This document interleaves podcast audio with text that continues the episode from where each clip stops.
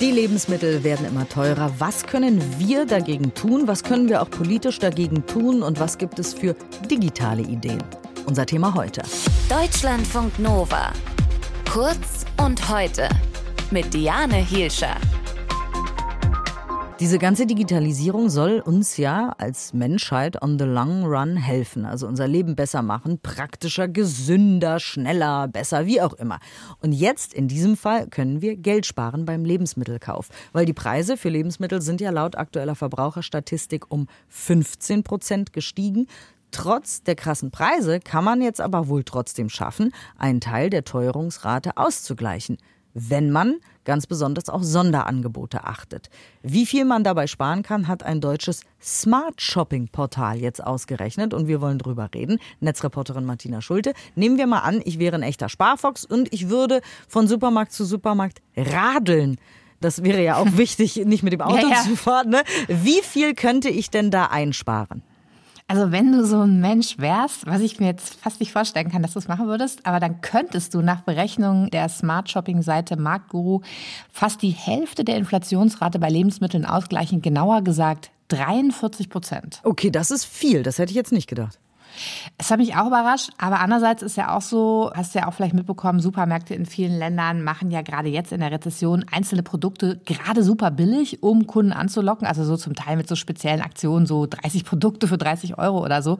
Und das Kalkül ist natürlich, dass du dann hingehst und auch andere Produkte kaufst. Ja, das glaube ich. Das klappt ja oft, weil man ja nicht nur das kauft, was auf dem Einkaufszettel steht. Oder?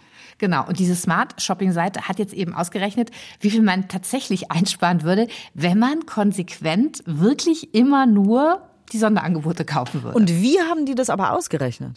Die haben sich den typischen Einkaufskorb hergenommen, ne, den gibt's ja da vom Statistischen Bundesamt, um diese Lebensmittelpreise zu ermitteln. Da sind 126 Lebensmittel drin, von A wie Apfel bis Z wie Zucker. Und für diese Lebensmittel hat das Unternehmen dann eben die Preise verglichen aus allen Angebotsheftchen von Aldi über Lidl, Penny bis Rewe oder Spar und hat dann das eben mit der offiziellen statistisch erfassten Teuerungsrate verglichen.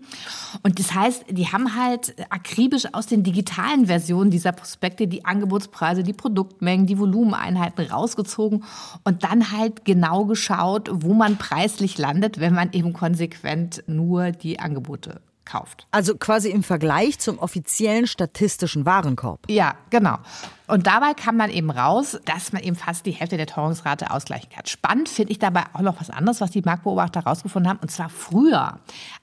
Also bevor die Lebensmittelpreise so abgegangen sind, war der Unterschied zwischen den Angeboten und der regulären Ware nicht so hoch wie jetzt in der Rezession. Na, du hast ja am Anfang gesagt, dass Supermärkte gerade jetzt noch mehr versuchen, uns über Sonderangebote zu ködern. Wahrscheinlich deswegen, oder?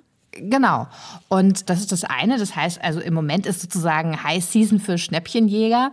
Das heißt aber eben auch, dass dieser Billigpreiskampf, ne, den wir in den letzten Jahren erlebt haben auf dem Lebensmittelmarkt zwischen den einzelnen Anbietern, dass der halt eben noch härter geführt wird und dass hier vor allen Dingen auch die Discounter natürlich vom gestiegenen Preisbewusstsein, bei manchen Leuten ja sogar schon fast Preispanik der Menschen profitieren. Es gibt ja diesen GfK Consumer Index und demnach sind halt die Discounter zum Beispiel im Juni im Vergleich zum Vorjahresmonat um 8 Prozent gewachsen.